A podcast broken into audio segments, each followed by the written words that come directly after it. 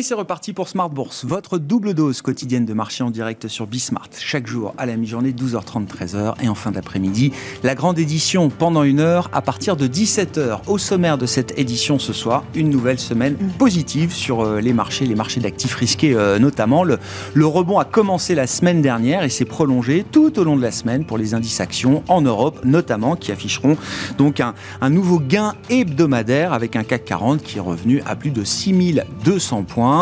Vous aurez le détail dans un instant de, cette séance, marquée à nouveau par des résultats d'entreprise. Euh, on est en pleine période de publication des, euh, résultats. Semaine marquée également, évidemment, par euh, la décision de la Banque Centrale Européenne. On a l'occasion d'y revenir, bien sûr, avec nos invités de Planète Marché. Et puis, des indications conjoncturelles qui, alors, confirme ce qu'on commençait déjà à voir à travers certains indicateurs euh, avancés. Les enquêtes du jour PMI nous montrent quand même que euh, la conjoncture est en train de s'affaiblir euh, ici et là, dans le secteur manufacturier en Allemagne, par exemple. On atteint des zones de contraction économique. Dans le secteur des services aux États-Unis, on l'a vu également. Là aussi, on entre peut-être en territoire de, de contraction d'activité. et donc, ces indicateurs conjoncturels, effectivement, laissent entrevoir un troisième trimestre qui sera compliqué euh, pour la zone euro, pour les États-Unis euh, également. Et dans ce contexte, quelle sera l'attitude des banques centrales euh, à la rentrée? Le sujet de l'inflation est en cours de traitement, on va dire ça comme ça, maintenant que même la Banque Centrale Européenne a rejoint le mouvement des hausses de taux avec une première hausse de taux historique de 50 points de base hein, pour entamer un cycle de, euh, normalisation de sa politique euh, monétaire. Est-ce qu'on arrive à un, pic en matière d'agressivité, de resserrement des politiques monétaires? C'est une question qu'on se posera également avec nos invités de Planète Marché dans un instant.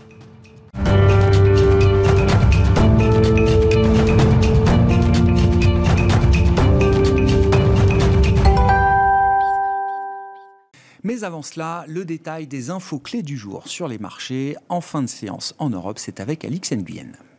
Le CAC se maintient dans le vert. L'indice est en passe de boucler sa meilleure semaine depuis un mois, avec une contraction annuelle retombée à 13% contre environ 18% fin juin. La reprise des flux de gaz russe vers l'Europe atténue momentanément les inquiétudes ambiantes liées au resserrement des politiques monétaires et à la crise politique en Italie. Et puis on retient un autre facteur qui, bien que peu surprenant, n'est pas pour réjouir le marché. L'activité économique en zone euro dans le secteur privé s'est contractée en juillet. Elle est pour la première fois depuis février 2021 en repli sous l'effet d'une inflation toujours élevée. L'indice est retombé à 49,4, son plus bas niveau depuis 17 mois, contre 52 en juin et 54,8 en mai. Wall Street, de son côté, amorce la séance en ordre dispersé. La place new-yorkaise hésite après la publication des résultats décevants de Snap et Twitter. Snap, le propriétaire de l'application de partage de photos Snapchat, a publié des performances performance trimestrielle moins bonne qu'attendue sur fond de ralentissement du marché de la publicité en ligne. Même constat chez Twitter, dont le chiffre d'affaires et les résultats n'ont pas atteint les estimations du consensus du fait de recettes publicitaires moins soutenues que prévues. Tendance, mon ami fois par jour, les infos clés de marché avec Alix Nguyen à 12h30 et 17h dans Smart Bourse sur Bismart.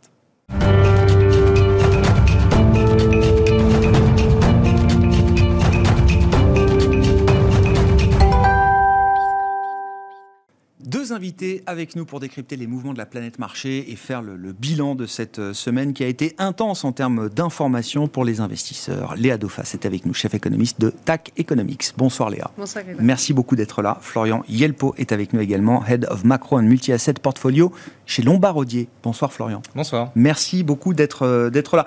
On va parler des banques centrales et de la BCE. Il y a encore quelques questions qui traînent euh, au lendemain de la réunion de la, de la Banque Centrale Européenne. Mais un mot quand même des, des marchés et notamment des marchés actions. C'est vrai qu'on a tellement pris l'habitude de regarder les marchés obligataires qu'on oublie parfois qu'il y a, euh, d'autres marchés et les marchés d'actifs risqués se portent plutôt bien depuis une paire de semaines, euh, Florian. On a l'impression que les, paradoxalement, parce que c'est vrai que les nouvelles fondamentales sont peut-être pas encore euh, très enthousiasmantes, on va dire ça comme ça, mais paradoxalement, on a l'impression que les tensions financières se détendent depuis euh, quelques jours, une paire de semaines, comme je le disais. Et on voit une deuxième semaine de, rebond pour les grands indices actions des euh, pays développés. C'est un petit peu l'effet juillet, en fait.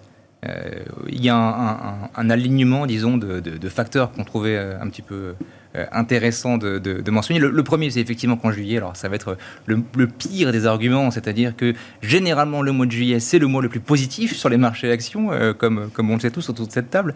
mais il y a trois autres éléments qui sont importants. un, la valorisation. on a attaqué le mois de juillet avec une dévalorisation qui pouvait sembler attractive. J'espère qu'on pourra en reparler après, parce que c'est probablement un, mirage aux alouettes. il y avait un sentiment extrêmement pessimiste ambiant également qui a pu être pris euh, euh, en contre-pied. Euh, et puis, quelque part, on est un peu en train de passer, non pas le pic monétaire, mais probablement le pic d'inflation, en tout cas aux États-Unis, en tout cas sur les biens.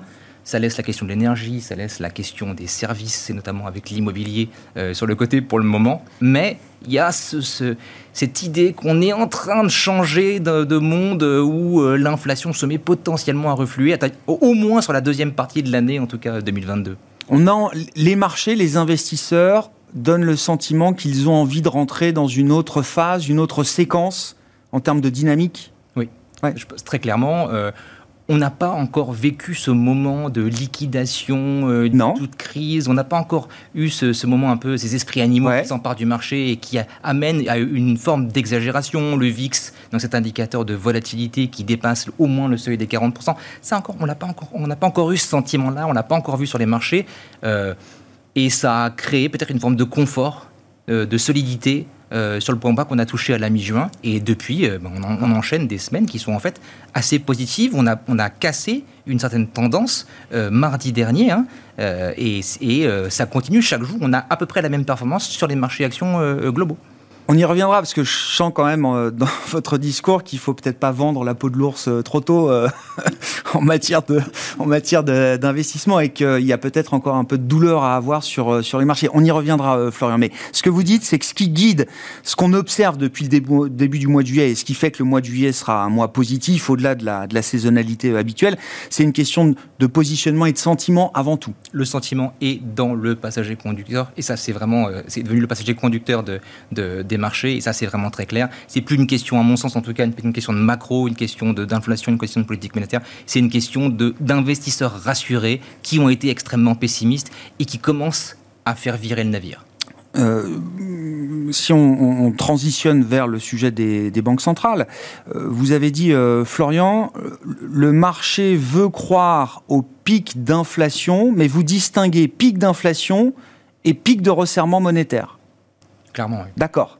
Euh, je pense que le discours de la BCE hier laisse, peu de place au, doute. Euh, euh, Christine Lagarde reconnaît une décélération. Elle dit, hein, demain, les perspectives se sont vraiment détériorées. L'inflation reste très élevée. On fait officiellement le choix de l'inflation. les banques centrales sont en train de devenir dogmatiques vis-à-vis -vis de l'inflation. et ça, c'est quelque chose qui devrait rester pour encore quelques trimestres, potentiellement à notre sens. Trimestre Trimestre. On passerait en ce moment le pic d'inflation, mais l'agressivité des banques centrales telle qu'on la connaît aujourd'hui euh, resterait, persisterait pendant encore peut-être plusieurs trimestres. Alors, définition agressivité, mais disons... Ben, 50 euh, points de base pour la BCE, 75 euh, points de base pour la Fed, 100 points de base pour la Banque du Canada, et demain peut-être 100 points de base pour la Fed. C'est ça l'agressivité. quand tout le monde trahit sa forward guidance pour essayer d'en faire encore plus que le petit copain d'à côté. Évidemment, c'est data, dependent, hein, c'est cette grande phrase qu'on aime tous. Euh, mais oui, nous, en tout cas, dans nos indicateurs, ce qu'on voit, c'est que l'environnement macro, aujourd'hui, dans nos indicateurs de no casting, on, on voit encore que l'environnement macro légitime la persistance de création de surprises à la hausse. Alors, est-ce que ça veut dire que la Fed montera de 100 points de base euh, au prochain meeting? J'irai pas jusque-là. 75 points de base, c'est déjà quelque chose d'assez conséquent, mais on devrait avoir des grands pas, en tout cas. D'accord. Et donc, ce qui compte pour les marchés, en tout cas pour vous euh, être confortable avec l'idée de revenir sur les marchés d'actifs risqués notamment, c'est pas tant le pic inflation, mais c'est bien le pic du resserrement euh, monétaire, enfin le, pic de l'agressivité monétaire qui est encore peut-être un peu loin devant nous. Et son incidence sur la conjoncture. Et ça, c'est quelque chose qu'il ne faut pas non plus. Euh, mais ça, on en parlera peut-être plus tard. Mais disons, l'impact sur les earnings, l'impact sur les profits des entreprises à moyen terme, c'est c'est le, point pivot. Si vous avez la réponse à cette question-là, vous avez la réponse à l'allocation de portefeuille. Venons-en peut-être alors à la fois aux indications conjoncturelles et euh, aux, questions euh, monétaires. Bon, quand même quelques commentaires euh, au lendemain de la réunion de la Banque centrale européenne. J'ai plein de questions et beaucoup notamment sur ce nouveau programme qui a été euh, dévoilé par, euh, par la BCE hier, qui a permis ce chemin de 50 points de base quand on signalait euh, fermement l'intention de ne monter que de 25 points de base, ce qui est un autre sujet encore. Mais sur ce programme, je comprends qu'à la fin de la journée, la BCE se réserve la discrétion de faire ce qu'elle veut, quand elle veut. C'est assez bien résumé.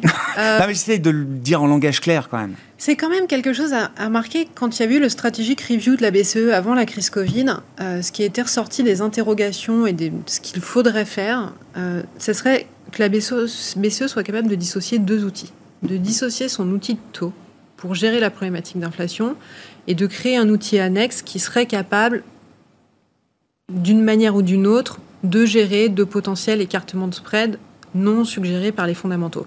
En quelque sorte, elle a peut-être réussi cette, cette bascule-là, elle a peut-être réussi à aller une étape supplémentaire.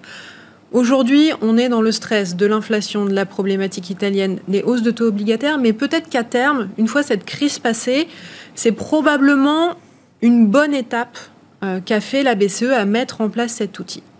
Maintenant, c'est là où on peut discuter de cet outil, de cette, sa capacité à effectivement régler les problématiques. Cet outil-là été nécessaire. Euh, il supplémente l'OMT, qui était un outil qui avait été créé à l'époque de la crise des dettes souveraines, permettant de gérer un stress fort sur un des pays périphériques. Mm. Là, c'est un outil supplémentaire qui permet, sous certaines conditions d'éligibilité, notamment associées à de la soutenabilité, de gérer un stress sur des pays.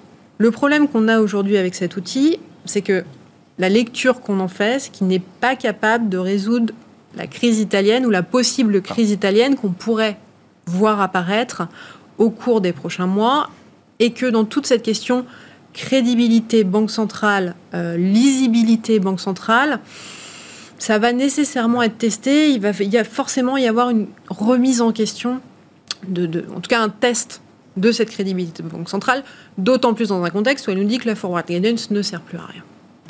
Ouais, mais il y a un risque de, mécompréhension entre le, marché ce qu'a voulu, ce que veut bâtir la Banque centrale européenne avec euh, cet outil, parce qu'évidemment le, stress du moment que tout le monde regarde, c'est celui de l'Italie, et c'est quand même bien à partir du moment où il y a eu ce stress sur l'Italie que la BCE a accéléré un petit peu le, travail sur ce programme euh, spécifique, et donc le marché se dit, bah si c'est pas l'outil qu'il faut pour gérer euh, l'Italie, à quoi ça sert? Exactement. Bon.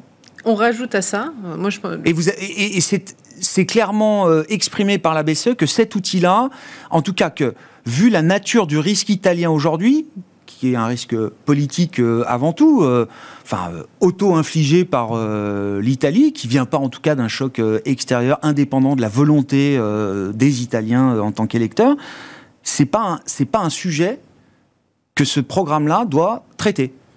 C'est pas un sujet. le qu'il y ait une crise politique ou un événement domestique qui crée un écartement de spread au-delà du, enfin, qui crée un écartement de spread, c'est pas un sujet qui doit être traité par cet outil-là. Si on va un peu plus loin, qu'il y ait des écartements de spread entre les pays de la zone, c'est totalement normal et ce serait même plutôt sain qu'on ait une certaine fragmentation entre les pays. C'est même plutôt positif qu'on retrouve ces écarts entre les pays. Maintenant, il faut basculer. Si on, si on bascule, la situation d'aujourd'hui, elle n'est pas du tout la même que, la situation de la Grèce souveraine. Déjà, dans les outils, les besoins, les, financements qui ont été apportés aux États, on n'est plus du tout dans les mêmes problématiques. Dans les questions de croissance euh, nominale, potentielle ou d'inflation, on n'est plus du tout dans les mêmes problématiques. Et si on essaye de faire les divergences entre les pays, aujourd'hui, on a plutôt une problématique d'inflation en Allemagne qu'une problématique d'inflation en France ou en Espagne. On est, on est pas dans la même situation. Hmm. On, retrouve les mêmes mécanismes, on retrouve les mêmes craintes. Je pense que c'est quelque chose qui nous a façonné, même ah la manière d'analyser la politique monétaire de la BCE. Mais on n'est plus du tout aujourd'hui dans la même situation. Maintenant, on a tous connu 2010-2012. Euh, on va forcément avoir cet été un stress sur la dette italienne parce qu'on va vouloir voir la capacité de la BCE à gérer ce stress-là. Si stress il y a, il ne sera pas résolu par cet outil, ce n'est pas son objectif. Et alors? Quelle, sera la réponse? Quelle sera l'attitude de la, de la BCE euh, dans ce scénario d'un stress italien qui s'intensifierait? Plusieurs canaux. Le premier, est-ce que ça se transmet à d'autres? Si ça se transmet à d'autres pays, on a les outils, cet outil-là servira. C'est ça. Si on a ça. une hausse... Si c'est une transmission du risque italien non souhaité à des pays comme l'Espagne, le Portugal, la Grèce et autres, là, le TPI, il peut agir. Si la problématique italienne d'une hausse de taux euh, devient un problème pour lequel l'Italie ne peut plus se financer, dans ce cas-là, c'est l'OMT euh, donc le premier outil qui arrive et qui est en application. Le problème de cet outil-là, c'est que lui, il est associé à une conditionnalité qui était un plan de mesures plus ou moins restrictives pour accompagner cette, ce soutien de la politique monétaire.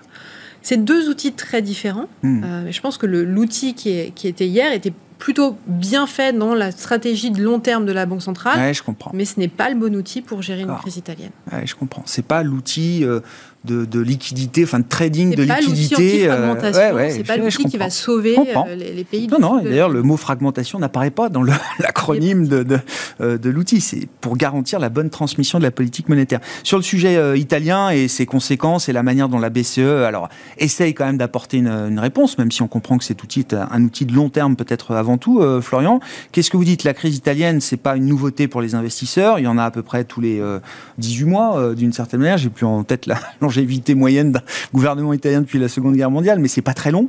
Euh, et d'ailleurs, Mario Draghi a plutôt été euh, au maximum de ce que la, longévité euh, de, de, ses prédécesseurs a pu être.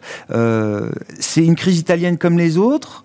C'est une crise italienne différente des autres, plus grave, moins grave. Comment vous regardez le sujet Le premier élément, c'est de se rappeler qu'on n'est pas en 2011 euh, que la croissance en elle-même, la croissance nominale, donc inflation plus croissance réelle, et notamment en Italie, est beaucoup plus forte qu'à l'époque, que généralement, c'est quand même un excellent rempart contre le fait qu'une crise politique dégénère en une crise financière, ou du moins une crise de la zone euro. Euh, L'Italie, oui, c'est un grand player de la zone euro. Euh, est-ce que c'est est -ce c'est le player le plus systémique de la zone euro? Je suis pas sûr. Ça dépend de jusqu'où vont les spreads et à quel point il y a contagion. Mais s'il y a contagion, il y a quand même, il y a quand même un, arsenal à la disposition de, la BCE. On en a créé des euh, programmes depuis 2010. Hein. Non, mais effectivement. Hein. Les acronymes sont, sont légion. Oui, ça c'est sûr. Euh, euh, maintenant, on parle beaucoup de ce nouveau programme. Et pour moi, c'est vraiment pas le principal euh, message qui était lié à ce, à ce meeting. Ce meeting, c'était un meeting de, de, shift, c'est un meeting de, de, changement de direction réalisé de la politique monétaire, vraiment d'une banque centrale qui devient au quiche, ce qu'on avait encore pas. on l'avait pressenti, mais un coup, c'était une question-réponse. Euh, la fois d'après, c'était euh, une espèce de forward guidance qu'on n'a pas respecté. là, il y a, y a la surprise au quiche. Et euh, ils, font, ils font ce grand choix-là. Pour moi, c'est le message principal. Et le, le marché, euh, il rallie sur, euh, globalement sur la période. Hein. Mmh. le marché italien montre un signe de stress, mais les marchés mondiaux montrent au contraire un soulagement, un apaisement, un soulagement, une reconnaissance que on a de la clarté sans forward guidance, et on est très content que quelqu'un prenne au sérieux la plus grande des inquiétudes du marché financier aujourd'hui, une inflation galopante qui pour l'instant ne montre pas de signe d'affaiblissement, en tout cas dans les chiffres euh, eux-mêmes. Quoi. ouais. Et donc oui, vous, vous, approuvez, vous saluez la décision de 50 points de base qui permet, alors c'est 50 points de base, mais c'est aussi sortir des taux négatifs, qui était une des spécificités, on va le dire, de la, de la politique monétaire en zone euro depuis 8 euh, ans maintenant. Mais j'irai plus loin, c'est la fin de l'ère Draghi. Ouais. on, met un terme euh, un peu comme on a mis un terme à l'ère Bernanke, là on met un terme euh, à l'ère Draghi, c'est-à-dire plus de forward guidance, plus de taux négatifs et euh, clairement plus de quantitative easing. En tout cas, ça ne va pas être du tout la, direction qui est, bah devant nous pour être très, très clair. on s'engage dans une lutte contre l'inflation at all cost, quoi qu'il arrive. Ça alors, jusqu'à quoi? Jusqu'à quelque chose, jusqu'à ce que quelque chose casse la croissance, L'inflation, euh, peut-être euh, Les marchés? C'est quoi le remède contre, contre l'inflation? C'est un sévère ralentissement. Donc, euh, à mon sens, c'est pas parce qu'on va commencer, qu'on arrive à la question de quand est-ce qu'on va commencer à avoir ce pic de, politique monétaire, mais le pic de politique monétaire, il interviendra bien après l'affaissement de la conjoncture. On a besoin de quelques mois, si ce n'est quelques trimestres de ralentissement économique pour desserrer ce que la demande a créé dans l'économie mondiale. Mmh. Et encore une fois, l'inflation est une problématique aujourd'hui de pays qui ont une forte demande. On a de l'inflation aux États-Unis, on a de l'inflation en Europe où on a beaucoup stimulé, on n'a pas d'inflation en Chine où on n'a pas beaucoup stimulé, on n'a presque pas d'inflation en Suisse où on a très peu stimulé également. Et donc vous êtes convaincu que euh, malgré le fait qu'on va commencer à avoir des chiffres euh, négatifs de croissance sur euh, un ou des trimestres ici et là, malgré le fait qu'on va voir peut-être des indications sur le marché du travail se retourner, on voit déjà des, inscriptions hebdomadaires au chômage qui chaque semaine sont un peu plus importantes aux États-Unis. Le taux de chômage reste historiquement bas. Il n'y a pas encore de, de, sujet de ce point de vue-là, mais on va avoir cette dynamique-là sur la conjoncture et le discours et les actes des banques centrales, Fed en premier, resteront sur un niveau euh, d'agressivité important, plus important que ce que certains imaginent peut-être aujourd'hui dans le marché. Je vous le dis autrement. Ouais. Euh, les banques centrales ont, en tout cas la Fed par exemple, a longtemps joué la carte de l'inflation transitoire. Il y a eu une forme de dogmatisme par rapport à l'inflation transitoire. La conséquence d'avoir laissé à jouer cette carte trop souvent, c'est de l'inflation. Aujourd'hui, la conséquence de ne pas être dogmatique, euh, elle, est, elle serait potentiellement pire que, son opposé. Donc on a besoin de ça aujourd'hui, il faut purger cette inflation. Plus on attend, plus ça va être coûteux. Personne n'a envie d'arriver à un moment Volcker. Personne n'a envie d'avoir besoin d'une double récession pour maîtriser cette vague d'inflation. Il faut casser les systèmes, il faut casser la logique de l'augmentation des salaires aux États-Unis. Il faut essayer de casser la demande énergétique aussi. Et la récession, ça reste un petit très efficace de ce point de vue. Ouais, mais ce que vous dites, effectivement, il faut se préparer à vivre un, moment qui serait le, miroir de ce qu'a été la Fed pendant euh, la théorie de l'inflation euh, transitoire. On, se retient d'agir parce qu'on pense que l'inflation va se résorber euh, d'elle-même. Et vous dites, il va falloir comprendre qu'effectivement, le, le le coût de cette stratégie, c'est que désormais, on continuera de, taper sur l'inflation même si la croissance, l'autre partie de notre mandat, est déjà affaiblie. Le, discours de la Fed, en général, le, dit clairement. Hein. Ils attendent de voir un, recul de l'inflation matérielle avant de changer d'orientation politique. Eux, ils ont une forward guidance, quelque part. Oui, oui. qui bah, bon. disons. une forward guidance Ça devait être 50, ça a été 75, mais euh, bon, effectivement. Oui. La même direction. Mais oui. heureusement. oui, oui.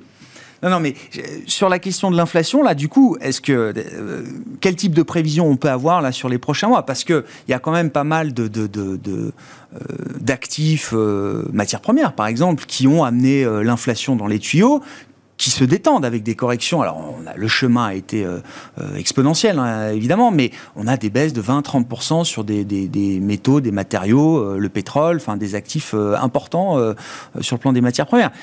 ça va se traduire dans combien de temps dans les chiffres d'inflation et dans, et, dans quelle ampleur ça va se traduire également dans les chiffres d'inflation headline?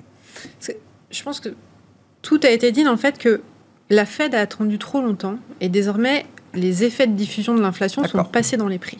Euh, donc même si on a un recul des composantes matières premières, énergie, peut-être alimentaire et encore, dans tous les cas, la persistance et les effets de diffusion qui sont passés sur le prix des biens et sur le prix des services maintiennent des niveaux d'inflation qui vont durer. Donc Suivant les scénarios pétrole de chacun, on est probablement sur un pic fin du troisième trimestre sur les niveaux d'inflation. On a un pic en septembre euh, sur les États-Unis et un pic dans la zone euro euh, au mois d'octobre. Mais après, on n'a pas du tout un retour ni au niveau d'avant-crise, ni euh, au, target des banques centrales. on est encore à fin 2023 sur des niveaux autour de 4,5% d'inflation US parce que on a une forte hausse sur le prix des biens. Elle va peut-être s'affaisser, mais on ne reviendra pas au niveau d'avant-crise. Avant-crise, on avait une moyenne entre euh, tour de 0 à 1% sur les prix des biens en variation annuelle. On est passé au pic à 10%, on ne reviendra pas à zéro. Mmh. On sera, meilleur des cas, peut-être à 3-4%. Prix des services, pareil, on a une inertie. Les salaires vont augmenter, les prix des loyers vont augmenter. On a un gap qui va se mettre en place et qui ne reviendra pas en arrière, même si la Fed augmente. On a une inertie qui est passée qui reste présente sur les prix. Donc on va avoir les, composantes volatiles qui vont s'affaisser, mais le reste des composantes ne va pas s'ajuster à la hauteur de l'ajustement qu'on a connu. Donc ça va être un processus long. Et c'est pour ça effectivement que les banques centrales, alors Fed évidemment, zone euro aussi, elle nous l'a montré hier, qu'elles ne doivent pas arrêter et faire un pivot aujourd'hui parce que non seulement on a un risque d'inflation, mais c'est surtout leur crédibilité est en jeu.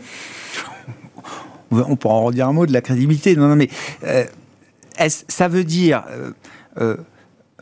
aidé par un, retournement euh, conjoncturel ou une récession qui arrivera, euh, tout le monde l'attend, elle est quand même avec des probabilités importantes euh, aujourd'hui dans les 6-12 prochains mois, ça va quand même aider à détendre un petit peu l'inflation. Mais ce ne sera pas suffisant. Est-ce que néanmoins on peut imaginer qu'à un moment, le, budget de, de, hausse de taux ou le chemin des hausses de taux puisse s'adoucir un petit peu, partant des 50, 75, 100 points de base qu'on voit en ce moment?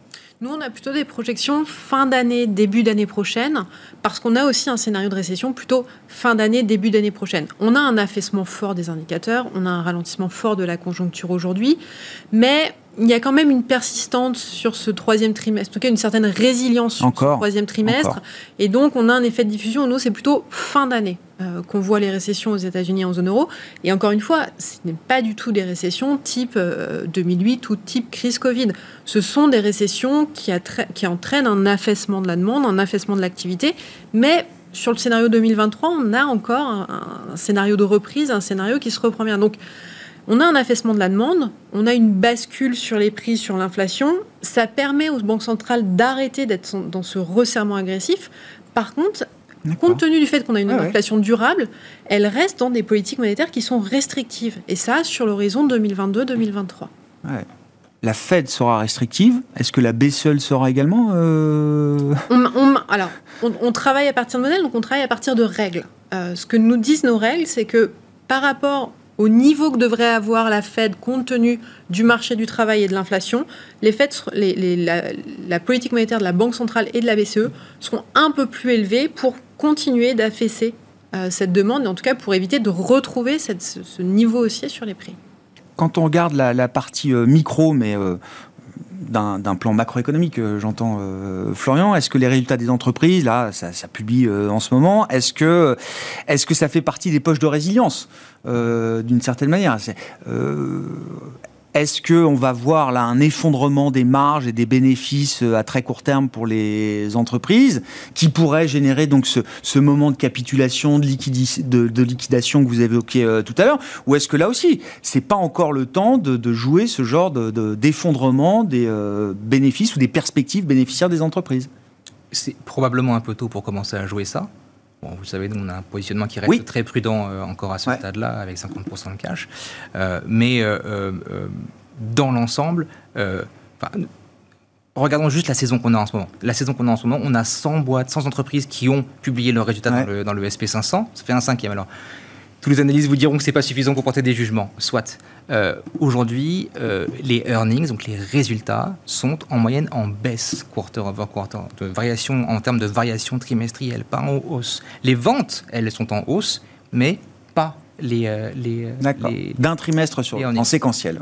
En séquentiel, exactement. Donc quelque part, il y a un premier effet ciseau, les coûts sont en train de progresser, les entreprises passent moins ces hausses de coûts euh, à leurs consommateurs, la demande reste forte, elle est résiliente la demande, on le voit partout, on le voit chez les entreprises, on le voit aussi dans certaines des enquêtes. Dans l'ensemble, ça tient, ça tient encore la route. C'est trop tôt peut-être pour rentrer là-dedans, mais, mais disons que septembre-octobre, on va commencer à avoir ce double effet ciseau affecter les entreprises, probablement et on devrait découvrir lors de la prochaine saison que effectivement euh, euh, les résultats sont moins bons qu'attendus, qu'il y a peut-être une contraction marginale globalement. Hmm. Euh, et les résultats d'ailleurs ce trimestre sont encore plus marquants lorsqu'on retire les services aériens.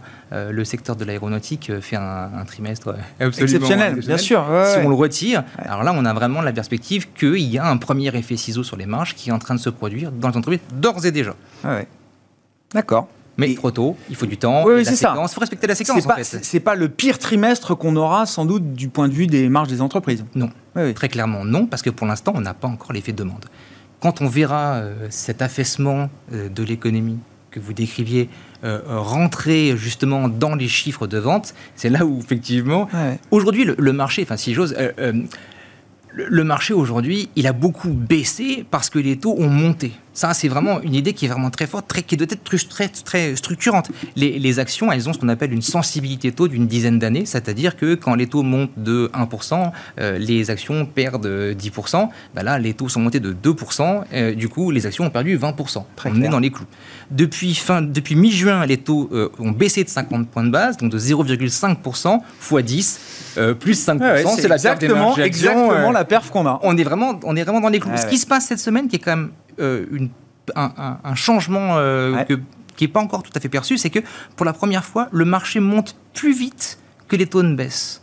Donc on a, on a un pricing justement qui peut, être, qui peut paraître contre-intuitif. On a un pricing euh, d'une amélioration des earnings dans le futur. Ça, moi, ça me, ça me ça commence à, un petit peu douter. Vous n'êtes pas à l'aise euh, avec cette idée On voit peut-être 4100, 4200 comme un top euh, temporaire sur le, sur le S&P, et puis après, après ça va être un peu compliqué. On va atteindre ce moment de vérité où soit la macro va très bien, l'inflation reflue d'elle-même, et tout, va, tout va bien, et là, on achètera le marché, mais si on n'a pas ces deux conditions réunies, ça va devenir très compliqué pour dire encore les choses autrement, parce que c'est une manière de, faire passer le message, mais les, points bas qu'on a vus euh, euh, juin ou début juillet en fonction des marchés, vous n'êtes pas encore certain que ce soit les vrais points bas non, non, parce qu'en général, quand les earnings se contractent, ça produit généralement une baisse de, en moyenne de 20%. Alors là, on sera, on sera un peu aidé parce que les taux vont baisser un peu plus, mmh. et donc ça peut amortir un petit peu cette baisse. Mais euh, oui, on pourrait imaginer 3002, euh, 3003 à peu près sur le, sur le S&P comme un, comme un point bas. On ne serait pas complètement euh, surpris et on aurait on aurait aussi bien considérablement nettoyé toute l'exagération des valorisations qui viennent de la, de la pandémie. on, a encore euh, de, ah, mais bien sûr. on hérite encore de ça aujourd'hui. Hein. On n'est pas encore sorti euh, de cette rotation croissance. La croissance sur le mois de juillet est à plus 8% et value à plus 1%. Hmm. Donc on a encore ce jeu euh, assez formidable d'écart entre les titres croissance, les titres value. Euh, pour nous, ça c'est vraiment euh, un autre monde. On a quitté ce monde-là. Il faut, il faut, il faut La croissance a quand même bien trinqué sur les 5-6 premiers mois avant le mois de juillet. Hein. Oui, oui, bien sûr. Oui, d'accord. Clairement. Très clairement. Mais est-ce assez? Ouais, ouais. Oui, non, mais le, le, S&P et les grands indices sont toujours au-delà de leur niveau de, du 31 décembre 2019, hein, si on prend cette référence par exemple. Et les taux ont monté. Et les taux ont monté. Euh, est-ce qu'on dit un mot, oui, quand même, peut-être. Alors, c'est pas le sujet immédiat pour euh, les banques centrales, mais euh, trahir la parole donnée, visiblement, ça pose des, questions aux économistes. non, mais les gens de marché sont ravis parce qu'ils se disent il faut prendre le taureau par les cornes et c'est très bien. La BCE a fait 50 points de base, il fallait sortir des taux négatifs. Bravo la BCE, bravo pour le pragmatisme de la Banque centrale européenne. Je discute avec pas mal d'ECB Watchers et d'économistes et alors, ok, ils ont compris ce qui se passait, ils ne sont pas complètement euh, aveugles, mais quand même, ça les gêne. Qu'une banque centrale envoie le signal qu'elle est prête à s'engager ou, euh, ou, est fermement intentionnée de faire quelque chose et qu'une semaine après, elle ne fasse pas ce qu'elle a dit une semaine auparavant, ça a un coût. Vous êtes d'accord avec ça, euh, Léa? Alors, il fallait quand même. Enfin, compte tenu du niveau d'inflation, il aurait été normal, avant même ce meeting-là, que la BCE fasse 50 points de base. Le fait de faire 50 points de base compte tenu du risque. C'est pas les 50 points de base qui sont questionnés hein, C'est pas ça cette problématique. Ce qui est questionné, c'est le fait qu'aujourd'hui, alors que la politique monétaire ne soit pas claire à 100%, c'est normal. C'est une des règles. Celle-là, elle est normale. Par contre, qu'on perde confiance dans la banque centrale à un moment où elle doit montrer sa capacité à résoudre un problème inflationniste, et dans le cas de la BCE, à montrer qu'elle est capable de gérer, alors, dans le pire des scénarios, un risque d'éclatement de la zone euro, mais en tout cas de retrouver euh, une certaine crédibilité pour soutenir tout écartement de spread au-delà de la normale, Sachant qu'encore une fois, hein, euh, euh, dans la manière dont on voit, ou en tout cas dans, la manière dont les économistes voient Christine Lagarde, c'est pas le sacro-saint où tout le monde a vu Draghi. Donc depuis mhm. le début de son mandat, en plus, on sait bien qu'elle est testée et qu'elle est assez fortement critiquée. On a aujourd'hui un vrai risque que les banques centrales perdent leur crédibilité. C'est important, euh, pas nécessairement sur un scénario de très court terme, c'est important sur un scénario de moyen terme, parce que si on réfléchit à l'horizon 2030 en Europe, il faut nécessairement avoir des banques centrales à la manœuvre pour maintenir des taux d'intérêt bas, pour être capable d'enclencher les investissements et d'enclencher les besoins pour réaliser les transitions. Si on n'a pas cet outil euh, de maintien de taux d'intérêt bas, ou en tout cas de maintien de taux d'intérêt qui ne vont pas à des niveaux stratosphériques, et donc on n'a pas une banque centrale crédible, on n'y arrivera pas. Et donc vous dites là, effectivement, alors le, la forward guidance est enterrée, on va y revenir, mais ils ont pris acte du fait qu'ils n'aient pas respecté leurs paroles. Ils sont moins cohérents avec euh, eux-mêmes et euh, ils abandonnent l'idée de guider les anticipations de marché, quand bien même elle nous dit qu'il y aura euh, des hausses de taux encore en septembre. Elle n'a pas totalement perdu, abandonné, capitulé sur l'idée de la, de la forward guidance. Mais vous dites quand il faudra et on aura besoin de le faire, reconstruire euh, une forward guidance, euh, que les banques centrales euh, puissent redonner de la visibilité aux investisseurs une fois que le cycle se, sera, se sera déroulé et qu'on passera à une autre phase, vous dites là, ce sera compliqué. le marché aura de la mémoire par rapport à ça. On rajoute un, un problème qui est que à horizon 2023, on ne retrouvera pas les 2% d'inflation. Même à horizon 2024, si je, je un calcul, on ne retrouvera pas ces 2%-là avoir une banque centrale qui a du mal à être crédible, qui va nous expliquer pourquoi elle n'est pas dans un scénario de resserrement ou de hausse de taux, ça, va devenir une problématique. Aujourd'hui, bon. C'est pas le sujet immédiat. C'est pas un sujet. Non, mais pas un sujet pour l'instant T. C'est pas un sujet qui nous va faire décoller. Par contre, en sortie de cette crise-là, euh, si on a une atteinte sur la soutenabilité de certaines dettes, pareil, la question de cet outil, quels critères la Banque centrale va prendre? Quels critères elle va prendre pour, euh, pour le nouvel outil? Comment on le sait? En fait, on, a une certaine ambiguïté qui se veut constructive qui se, et qui est nécessaire hein, dans, certains aspects, mais qui va en tout cas être questionnée, qui va emmener à beaucoup de volatilité, à beaucoup de, de questionnements. Et sur du moyen terme, ça devient une vraie problématique. C'était ma question, c'est-à-dire que c'est quand même une. Euh, on change de régime. Alors on a changé de régime sur beaucoup de choses, mais y compris en matière de conduite de la politique monétaire. Ce qu'on décrit sur la BCE, euh, d'une certaine manière, c'est vrai sur la Banque d'Angleterre, c'est vrai sur la Réserve fédérale américaine qui devait faire 50, qui a fait 75. Ça a créé une dissidence d'ailleurs au sein du FOMC euh, le 15 et 16 juin dernier. Et c'était une membre faucon, hein, qui historiquement faucon, qui, qui préférait euh, respecter la parole, euh, la parole donnée. Donc on change de, de, de, ouais, de, méthode dans la conduite de la politique monétaire au niveau euh, global. Et, oui, alors la fête typiquement. Une semaine ou un mois avant, Powell annonce n'est pas question de faire 75 points de base. On, a eu cette question ensemble. Léa, est-ce que vous pensez que ce sera 50 ou 75 points de base? Non, je ne pense pas que ce soit 75 points de base. Le meeting est dans trois jours, ah c'est pas dans le marché. Une fuite, un ajustement, on passe à 75 points de base. À partir de là, est-ce que c'est 100 ou 75 points de base? Je vais, avoir les modèles pour m'aider, globalement, je ne sais pas. Donc déjà, la vision, la manière de voir, d'anticiper, fait que tout va être beaucoup plus volatile. On, va chercher du message, on va devenir data dependent dans une phase où on, on arrive dans un phénomène de décélération ou de récession. On va créer un environnement où on a besoin de plus de clarté à un environnement volatile. Je pense que il y a un problème de, moyen terme, ah mais même à court terme, il y a quand même une question de... on, a, on, a, besoin, dans une période incertaine, d'une grille de lecture claire qu'on n'a plus. Florian, je, crois qu'on a eu exactement la même discussion euh, la dernière fois que vous êtes, euh, vous êtes venu. C'était au lendemain du meeting de la Réserve fédérale américaine. Là, c'est au lendemain du meeting de la BCE qui, elle aussi, donc n'a pas respecté sa for, guidance. Euh, à court terme, ça vous rassure parce qu'il faut être pragmatique? Est-ce qu'à moyen terme, sur le moyen terme, vous partagez quand même euh, l'idée que ce soit un peu dérangeant ou est-ce que non, finalement, euh, euh, la discrétion absolue en matière de politique monétaire peut être une bonne chose dans un monde qui sera peut-être demain structurellement plus volatile? Je pense qu'on aura enfin une première dissidence. moi, je suis assez content de voir nos banquiers centraux réagir de façon cohérente avec la volatilité de l'environnement qu'on est en train de traverser. On n'a jamais vu un choc de demande aussi fort de toute notre vie. On est en train de courir derrière perpétuellement, nous, les gérants de portefeuille, eux, les banquiers centraux. Pour faire la forward guidance, il faut un scénario qui soit, qui soit solide et qui soit juste. Et continuellement, les données macro montrent aux banquiers centraux qu'ils ont tort continuellement.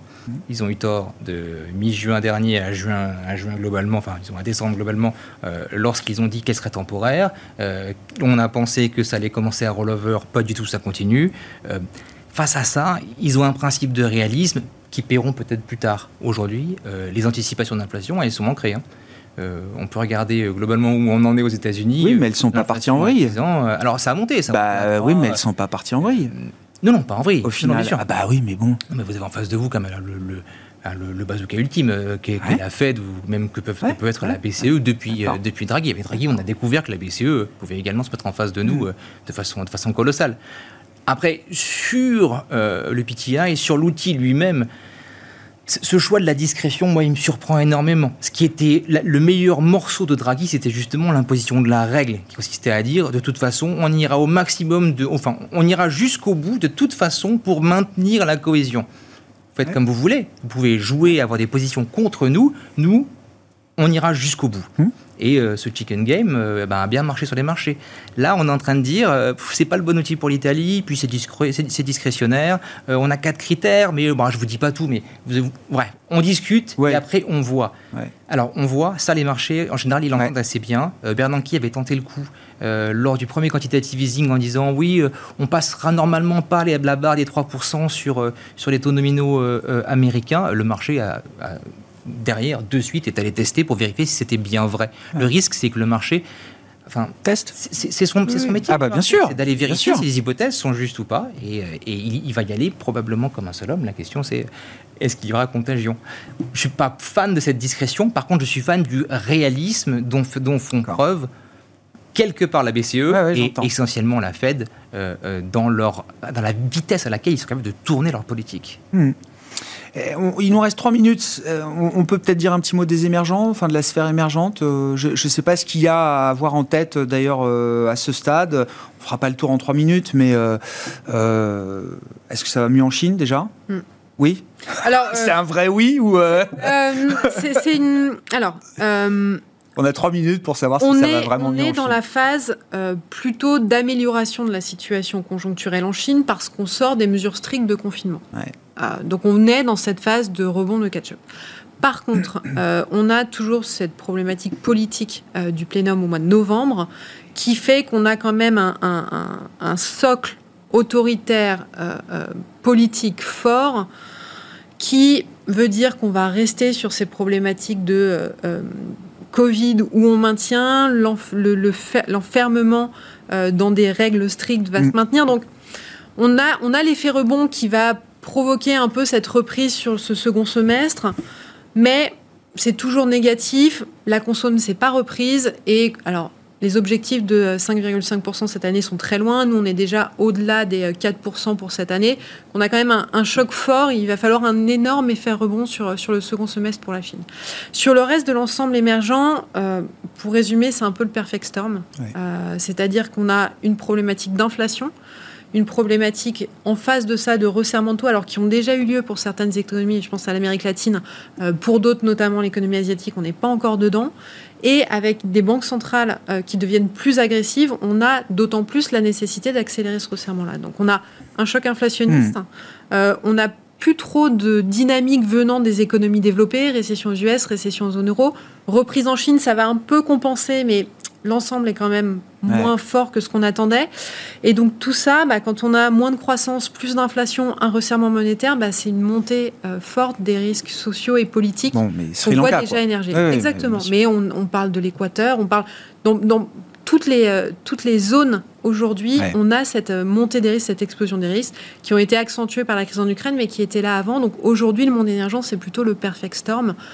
À la ceci près qu'effectivement, le rebond chinois permet une sorte de petit appel d'air, mais ce n'est pas du tout un environnement confortable. C'est pas un game changer, effectivement, pour cette, cette partie-là. Euh, en termes d'investissement, euh, Florian, donc la prudence reste de mise, ça j'ai compris, ça fait. Mais j'entendais 50% de cash, vous étiez à 70 à un moment. Euh, Absolument. Je, me trompe pas. Hein. Absolument. Et donc, bon, et donc c'est quoi c'est, Plus d'obligations Ouais. On a repris de la duration même. On a, repris de la duration progressivement. Oui, on est un peu plus investi qu'on ne l'était. Les marchés, ben, il y a eu le petit rallye action. Euh, les obligations, ça va mieux. Euh, nous, naturellement, on a risqué un petit peu le portefeuille automatiquement. Euh, les tendances sont, se sont un petit peu calmées. Les tendances négatives se sont un petit peu calmées. Le sentiment s'est amélioré. Et pour nous, automatiquement, ça veut dire un peu plus de prise de risque.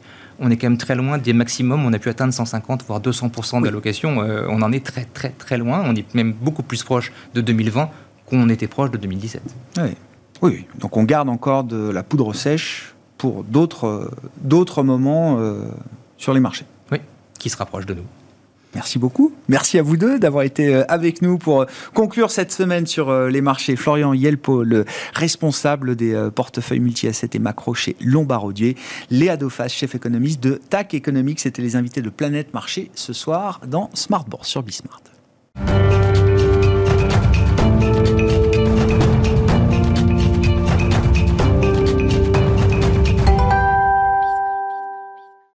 Quart d'heure de Smart Bourse, c'est le quart d'heure thématique. Pour ce dernier quart d'heure thématique avant la, pause estivale de l'émission, on se retrouvera euh, le 25 août en direct sur euh, Bismart. Je vous propose de voir ou de revoir Ronnie Michali, qui est euh, invité régulièrement chez nous pour évoquer les sujets thématiques, les sujets d'investissement thématique. Le président de la financière Galilée, qui est venu récemment nous voir pour évoquer le thème de l'alimentation et plus précisément du défi alimentaire.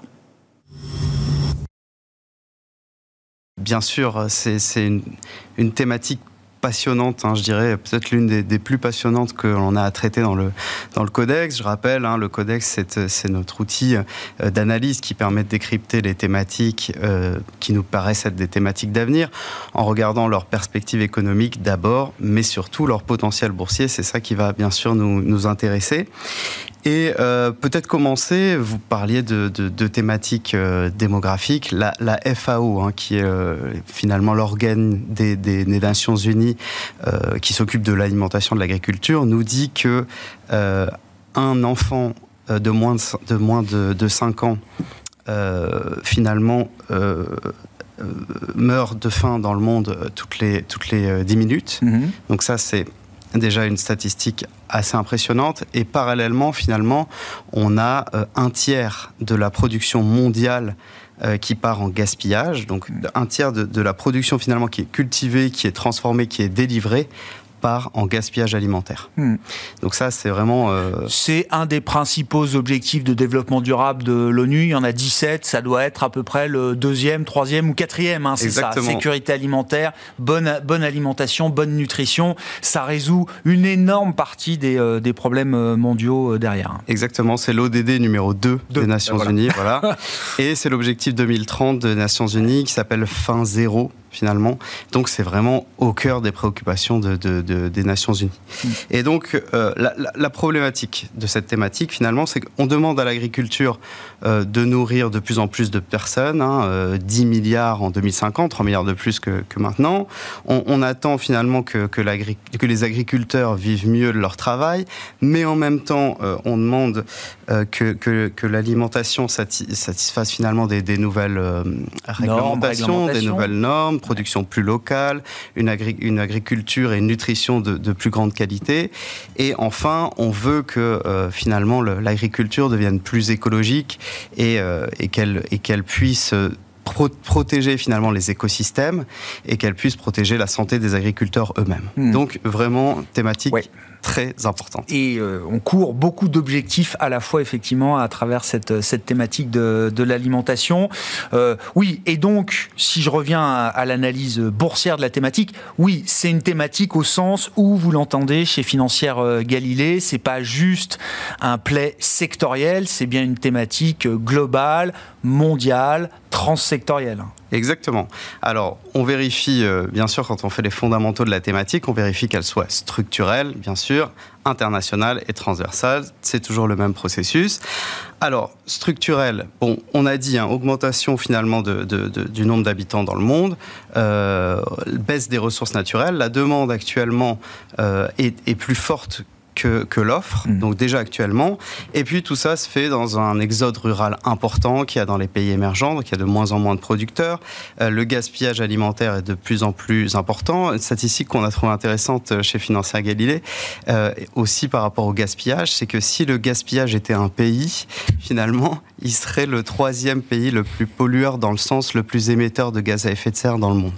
Donc c'est quand même. C'est-à-dire la part du gaspillage, la part de la nourriture, ce un tiers de, nourriture processée, transformée qui n'est pas, euh, qui ne sert pas à nourrir, qui est gaspillé. Vous dites si on le transforme en, valeur de pollution d'une certaine manière, c'est euh, un des pays les plus euh, pollueurs de la planète. Toute l'énergie que ça prend pour être euh, produit, finalement distribué, etc., et enfin gaspillé, eh ben, ce serait le troisième pays le plus émetteur de gaz à effet de serre mm. derrière les États-Unis et la Chine, finalement. Mm. Donc, bon, bien sûr, il y a aussi, on parle beaucoup de la faim dans le monde, mais il y a aussi des, problèmes en termes de qualité finalement de, l'alimentation. Il y a des pays qui font face à des problèmes euh, médicaux dus à l'alimentation, l'obésité, l'hypertension, euh, le diabète. Certains pays, comme les États-Unis, euh, ont 34%, je crois, de leurs adultes qui souffrent d'obésité. Mm. Donc une, une alimentation dans ce cas-là à l'inverse, qui est trop riche, trop déséquilibré. Et donc, bien sûr, ça donne énormément de, quoi faire pour les entreprises qui sont dans, ce, dans cette thématique pour les prochaines décennies. Donc, c'est une, thématique réellement structurelle hmm. dans ce sens-là. Ensuite, international. Bon, international, euh, on pense tout de suite à l'Afrique hein, quand on pense euh, évidemment problème d'alimentation, problème d'accès à la nourriture. Il faut savoir que c'est en Asie qu'il euh, y a euh, la moitié finalement des, des, personnes qui n'ont hmm. pas accès à la nourriture. Euh, et donc c'est l'Asie qui souffre le plus de, de, de, cette, de cette déficience finalement, de cette déficience alimentaire. Et donc c'est bien sûr une problématique, une problématique internationale et, et transversale. Je dirais qu'il y a vraiment beaucoup de secteurs qui sont, qui sont, impliqués. Qui sont concernés. ouais. Bien sûr. Donc l'agriculture, bien sûr, tout ce qui est exploitation de la terre, les cultures, l'élevage. Il y a tout ce qui est besoin en eau, besoin en électricité aussi, les besoins en pesticides, donc ça mm. c'est pour l'agriculture. Ensuite, il y a tout ce qui est euh, le secteur de la transformation, hein, qui va transformer la matière première en biens consommables. Il y a tout ce qui est logistique, avec l'acheminement, l'approvisionnement. Et il y a aussi, bien sûr, euh, tout ce qui est distribution, donc euh, les magasins, bien sûr, le réseau de distribution, et aussi la restauration. Donc c'est vraiment très très vaste en termes de secteur. Et c'est rajouté ces dernières années la technologie. Euh, de, de, plus en plus, en fait, les, les outils numériques permettent un meilleur contrôle finalement de la qualité de la nourriture et, ah et aussi de sa du rendement, de la bah, de son rendement et de sa, je dirais, de sa disponibilité aussi. Ouais. Voilà. Qu'est-ce qu'on peut dire du, prix ou de la valorisation de cette thématique euh, en bourse, euh, Ronnie? Là aussi, hein, c'est un, outil que vous développez à la financière de Galilée qui permet de mettre un, un prix ou une valorisation euh, sur une thématique, en l'occurrence celle de l'alimentaire. Oui, alors d'ores et déjà, on peut dire que l'étude chiffrée qu'on a menée, elle est, elle est quand même assez encourageante pour cette thématique. Euh, déjà, c'est une thématique qui tient très très bien depuis le début de l'année. Mm. Euh, on a euh, une thématique qui fait environ moins 1,2% lorsque les marchés font les performances que vous connaissez, Grégoire. Mm. Donc c'est un petit peu, euh, comment dire, une théma la thématique... Défensive. Voilà, la thématique qui a bien tenu. Ah ouais. Il faut dire qu'elle est aussi plus value que croissance. Hein. Elle, est, elle est corrélée, on a fait la corrélation sur deux ans, on peut regarder un peu sur, sur plus longtemps aussi, ah ouais. euh, à 0,93 avec le MSCI euh, Value. C'est intéressant parce voilà. qu'on se dit intuitivement, euh, tiens, alimentation, santé, etc., c'est plutôt euh, dans le domaine du style croissance, et non, c'est pas si évident que ça. Bah, disons que tout ce qui se rapporte à la technologie, oui, mais elle est aussi corrélée à la croissance. Ouais. Hein. C'est évidemment pas ça qu'on conteste, mais c'est plutôt une, une, thématique value et c'est aussi pour ça qu'elle tient depuis le début de l'année, en tout cas mieux parce que ouais. bien sûr la value tient mieux que la croissance depuis le début de l'année. Et aussi, euh, je dirais que c'est une thématique assez intéressante, ah, qui reste assez attractive, euh, malgré le fait qu'elle est bien tenue. C'est peut-être pas celle qui a le meilleur potentiel de rebond, mais elle reste quand même très attractive euh, dans le sens où le, le, son, son, son price earning ratio euh, est passé de 20 à 13 en un mmh. an. Et donc, effectivement, on a des prix un petit peu plus intéressants sur la thématique. Ouais. Bon, euh, qu'est-ce qu'on peut dire Alors peut-être des, des, des, faiblesses ou des points à surveiller dans cette euh, thématique qu'on comprend évidemment séculaire, multidécennale, euh, etc. On a vu les forces et les dynamiques qui portent cette thématique. Sur le plan boursier, quelles peuvent être les faiblesses, euh, Ronnie? Alors au niveau des faiblesses, il y en a deux principales. Bien sûr, les risques politiques. Et on le voit avec, bien sûr, avec l'Ukraine et la Russie. À eux deux, 30% de, de, des exportations de blé. La tonne de blé a augmenté depuis, de, depuis le début de l'année de 42%, enfin depuis le début de la guerre. Elle a augmenté, je crois, depuis 5 ans de 88%, mm. euh, ce qui fait que de plus en plus de gens doivent consacrer une part plus importante de leurs revenus, finalement, à leur alimentation. Euh, il y a un milliard de personnes dans le monde quand même qui consacrent euh, 80% de leurs revenus à l'alimentation. Donc ça, c'est quand même une, un des ah risques importants. Ça peut rapporter plus, bien entendu, à certaines sociétés, mais de manière générale, ah ouais, pour la thématique, c'est quand même un risque. Et deuxièmement, il y a bien sûr le réchauffement climatique et les sécheresses de plus mm. en plus nombreuses. Vous avez vu ce qui s'est passé en Australie notamment.